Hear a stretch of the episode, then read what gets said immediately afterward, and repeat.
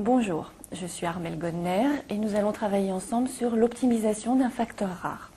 Ce thème fait partie du chapitre L'aide à la décision. C'est un thème qui n'est pas obligatoire pour tous les étudiants du tronc commun, puisque c'est un thème de spécialisation euh, qui me paraît intellectuellement très intéressant et donc je conseille à tous ceux qui ont envie d'aller un petit peu plus loin, mais qui n'est pas euh, l'objet d'une pratique extrêmement courante en entreprise, donc qui n'est pas obligatoire à tout un chacun.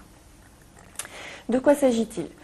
On appelle facteur rare une ressource qui n'est pas suffisamment disponible dans l'entreprise pour que celle-ci soit capable de produire et de vendre autant de produits que le marché est capable d'en absorber. Donc dans une situation de facteur rare, il va falloir faire un choix entre tout ce qu'on pourrait fabriquer et vendre, puisqu'on ne peut pas tout faire. Et toute la question, bien sûr, puisqu'on est dans un chapitre de contrôle de gestion, est de savoir quel serait le meilleur choix en termes de rentabilité pour l'entreprise. C'est donc, comme d'habitude en contrôle de gestion, un éclairage qui ne doit en aucun cas remplacer euh, toute réflexion et refuser, annihiler toute réflexion stratégique ou commerciale, mais qui vient en plus et qui doit participer à la décision. Alors des exemples de facteurs rares, très souvent on a euh, une limitation du fait de la main-d'œuvre, en particulier quand euh, en matière de production on a besoin d'une main-d'œuvre particulièrement spécialisée et qu'on ne peut pas faire appel à des intérimaires qu'on intégrerait euh, à tout instant. On a très souvent une situation de facteurs rares dans une entreprise en croissance dont certains matériels de production sont utilisés à pleine capacité. La seule solution ensuite, et si on veut produire plus, c'est d'investir, mais compte tenu des coûts, euh, ça n'est pas forcément possible, ou pas tout de suite en tout cas. Donc tant qu'on n'a pas investi, la machine constitue le facteur rare pour l'entreprise donnée. On peut donner d'autres exemples, comme par exemple euh, en centre-ville, dans des petites surfaces euh, de vente euh, de produits alimentaires, par exemple. Le mètre carré est un facteur rare qui fera qu'on ne pourra pas référencer tout produit possible et imaginable. Donc toute la logique, c'est comment sélectionner au mieux les produits pour optimiser le résultat de l'entreprise. Alors, ce que je vous propose, c'est, comme très souvent ce que nous avons fait dans le cadre de ce tronc commun, d'illustrer la problématique sur un cas. Vous avez l'énoncé dans le poli de cours, c'est l'entreprise Pompeux. Alors, les informations de base dont vous avez besoin, c'est d'abord que c'est une entreprise qui fabrique et qui vend deux produits. Euh, il s'agit de pompes à vélo, donc les pompes à vélo modèle 10 et les pompes à vélo modèle 15, sachant que d'après les commerciaux, il serait possible de vendre 120 000 unités de PV10 et 100 000 unités de PV15. Autre information très importante, ce sont les temps de production. Admettons que pour chaque PV10, il est nécessaire de disposer de 3 minutes euh, de main-d'œuvre quand pour les PV15, ce sont deux minutes qui sont nécessaires à la production de chaque unité. Dernière information indispensable, la capacité mensuelle de cette entreprise, 7000 heures. Alors évidemment, si on illustre euh, l'optimisation d'un facteur rare par le cas pompeux, c'est que dans cette entreprise, il n'y a pas la capacité suffisante pour fabriquer tout ce que le marché pourrait absorber. On va le vérifier tout de suite. Donc, si on voulait satisfaire le marché, il faudrait pour le PV10 un total de 6 000 heures qui se calcule de la façon suivante 120 000 unités multipliées par 3 minutes par unité, ce qui nous fait 360 000 minutes, divisé par 60 pour l'avoir en heures, 6 000 heures. Pour le PV15, même calcul, cette fois-ci 100 000 unités multipliées par 2 minutes divisé par 60, on trouve un total de 3 333 heures. Donc au total, pour cette entreprise, si elle voulait satisfaire le marché, il serait nécessaire d'avoir à sa disposition pour chaque mois 9 333 heures de main-d'œuvre. Nous savons que cette capacité n'est que de 7 000 heures, donc s'il est impossible pour cette entreprise de tout faire. Ce n'est donc pas le marché qui va dire ce qu'il faut produire, il va falloir faire une sélection. Intuitivement, je pense que tout le monde sachant que l'objectif est d'optimiser le résultat, saura, comprendra de lui-même que pour pouvoir choisir entre le PV10 et le PV15, pour pouvoir trouver la combinaison optimale de production et de vente, il est nécessaire d'avoir des informations sur les prix de vente et les coûts par produit. Alors voici ces informations. Présentées de façon très très classique, vous avez le volume de vente actuel, Vous savez que c'est important d'avoir ces éléments-là pour le calcul du résultat et des coûts unitaires, notamment pour les coûts fixes. Pour les PV10 par exemple, nous avons un prix de vente de 5, nous avons des coûts variables unitaires de 2,1, donc une marge sur coût variable par unité de 5 moins 2,1, donc de 2,9. Nous avons des coûts fixes indirects. Alors je vous rappelle, attention, les coûts fixes, c'est une masse globale, donc ici un certain montant, qui a été divisé par les quantités, et puisque ce sont des charges indirectes, ce sont des coûts communs au PV10 et PV15 qui ont été ventilés selon une clé de répartition que nous ne connaissons pas, mais qui dépend vraisemblablement de la répartition actuelle des ventes entre le PV10 et le PV15. Donc, dans la situation actuelle qui nous est proposée, on a des coûts fixes indirects de 2 pour le PV10. Et donc un résultat unitaire, la marge sur coût variable moins les coûts fixes indirects unitaires, un résultat unitaire de 0,9. Si on raisonne au global, multiplier ce 0,9 multiplié par le volume de 100 000 unités, on arrive pour le PV10 à un résultat de 90 000 euros.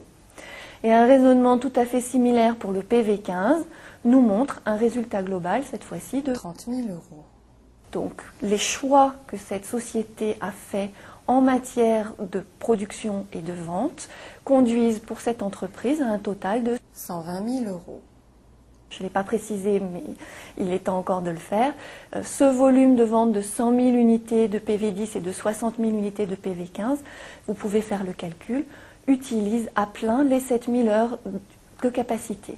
Donc si je veux produire plus d'un produit, d'une référence, il faut que je produise moins de l'autre.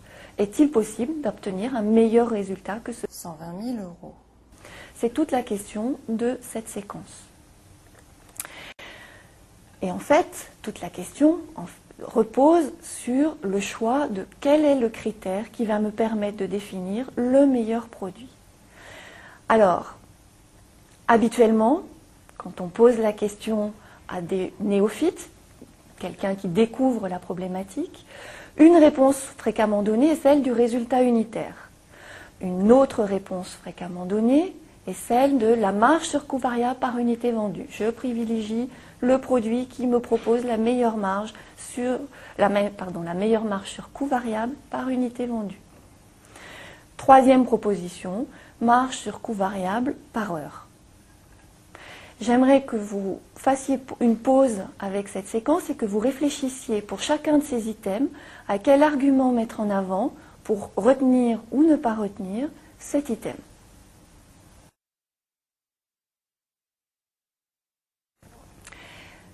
Vous avez bien réfléchi? Alors, pour ceux qui ont envie de répondre euh, sur la base du résultat unitaire, mauvaise nouvelle, ce n'est pas un critère pertinent. Pourquoi? Il y a au moins deux raisons, chacune étant suffisante. Première raison, le résultat unitaire contient des coûts fixes unitaires. Or, les coûts fixes unitaires, par définition, ont un montant qui varie avec le volume de vente. Je vous rappelle le schéma que vous avez vu dans le cadre de l'introduction du cours sur euh, l'aide à la décision. Les coûts fixes unitaires évoluent selon la courbe qui est proposée ici. Ils diminuent très très vite au fur et à mesure que le volume d'activité augmente. Donc, il est très difficile d'utiliser ce critère qui repose sur une euh, hypothèse de volume d'activité, à savoir 100 000 unités pour le PV10 et 60 000 unités pour le PV15. Vous changez ces hypothèses parce que vous changez la combinaison et ce n'est peut-être pas le même produit qui aura le meilleur résultat. Deuxième élément important, il s'agit, toujours le même poste de coût pose problème, puisqu'il s'agit de coûts indirects.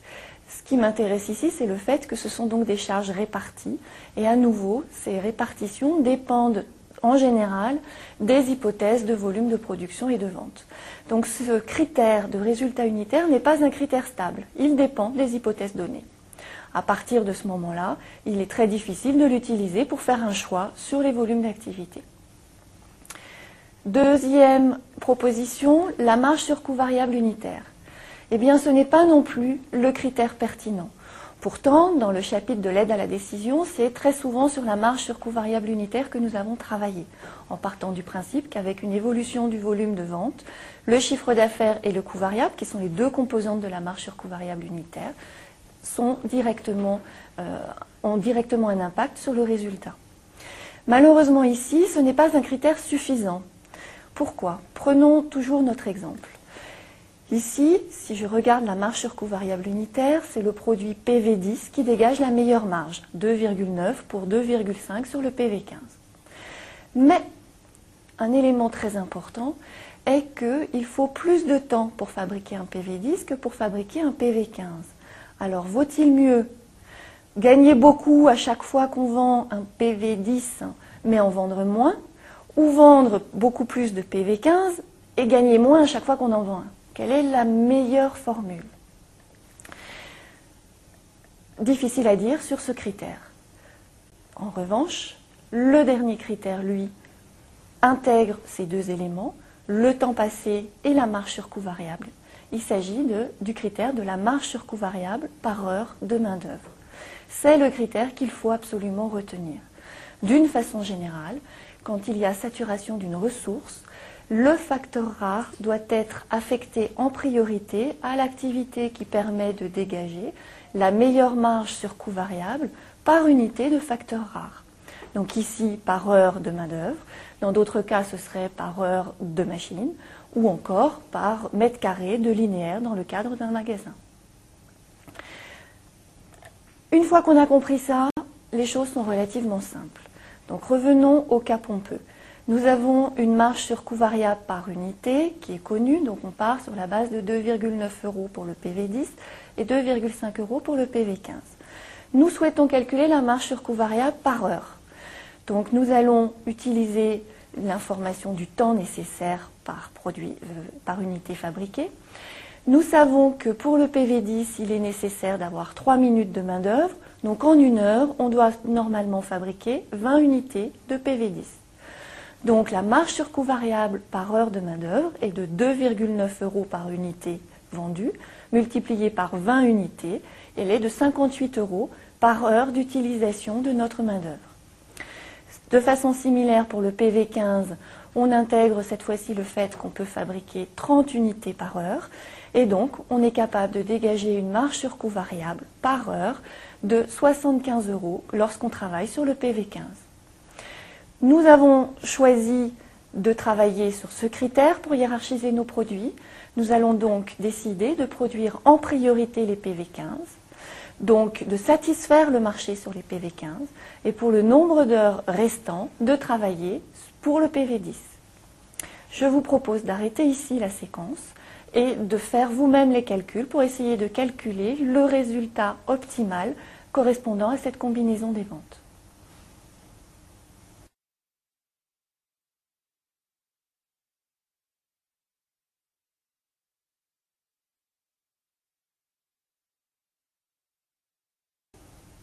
142 686 euros est la bonne réponse.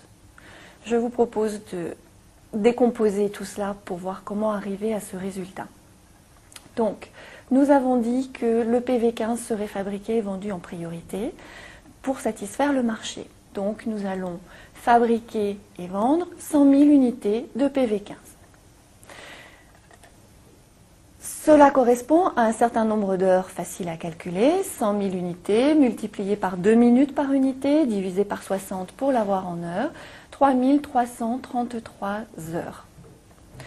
De ce fait, pour le PV10, reste disponible 7000 moins 3333, c'est-à-dire 3667 heures de production. Avec ce volume horaire, combien de produits pourra-t-on fabriquer?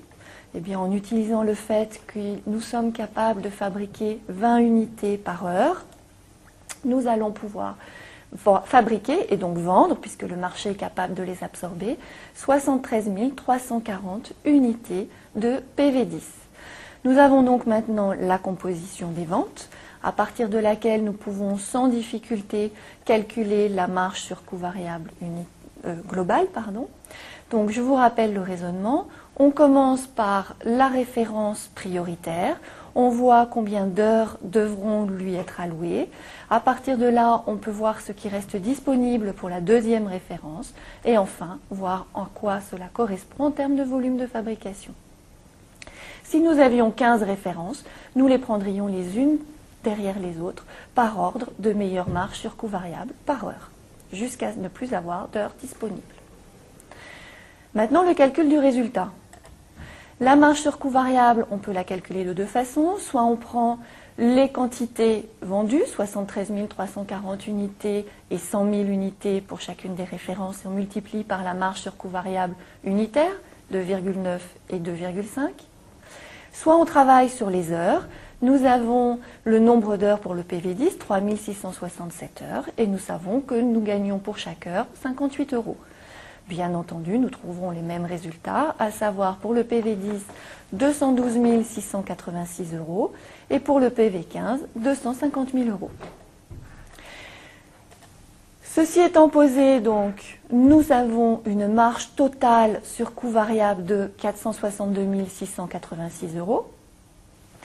Si nous enlevons les coûts fixes indirects, alors attention à bien les calculer, là nous pourrons obtenir le résultat. Donc comment calculer ces coûts fixes indirects Dans l'énoncé de départ, nous avions 2 euros par unité de PV10 vendu et nous avions 100 000 unités. Et pour le PV15, nous avions également 2 euros par unité. Cette fois-ci, nous avions 60 000 unités. Donc au total, les coûts fixes indirects dans la situation de départ étaient de 320 000 euros. Puisqu'il s'agit de coûts fixes, il n'y a pas de raison qu'ils soient modifiés par notre composition des ventes et nous repartons sur cette même base.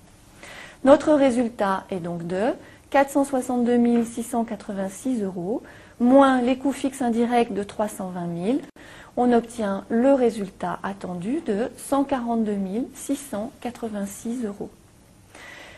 Il est intéressant de comparer maintenant ce résultat à ce que nous avions dans l'hypothèse initiale de vente. 120 000 euros. C'est donc bien meilleur. Et vous pouvez chercher toute autre combinaison. Aucune ne vous conduira à un meilleur résultat que ces 142 000 euros de résultat. Je propose à tous ceux qui n'ont pas réussi à faire le calcul seul, à nouveau de faire une pause et de reprendre le raisonnement tranquillement. Il n'y a aucune difficulté technique. Et simplement, il faut à chaque étape se demander ce que maintenant on a besoin de chercher. Quelle est la prochaine étape? Pour les autres, on peut continuer.